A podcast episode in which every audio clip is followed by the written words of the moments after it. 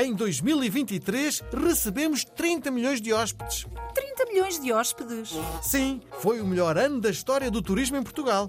E a ideia é crescer ainda mais em 2024. Receber mais turistas? Sim, mais turistas. Não será já um exagero? Não, não! A nova campanha diz que visitar Portugal não é turismo, é futurismo. Futurismo? Há um equilíbrio entre turistas e residentes. Até porque os residentes fazem falta. Sem dúvida, o cenário fica mais very typical.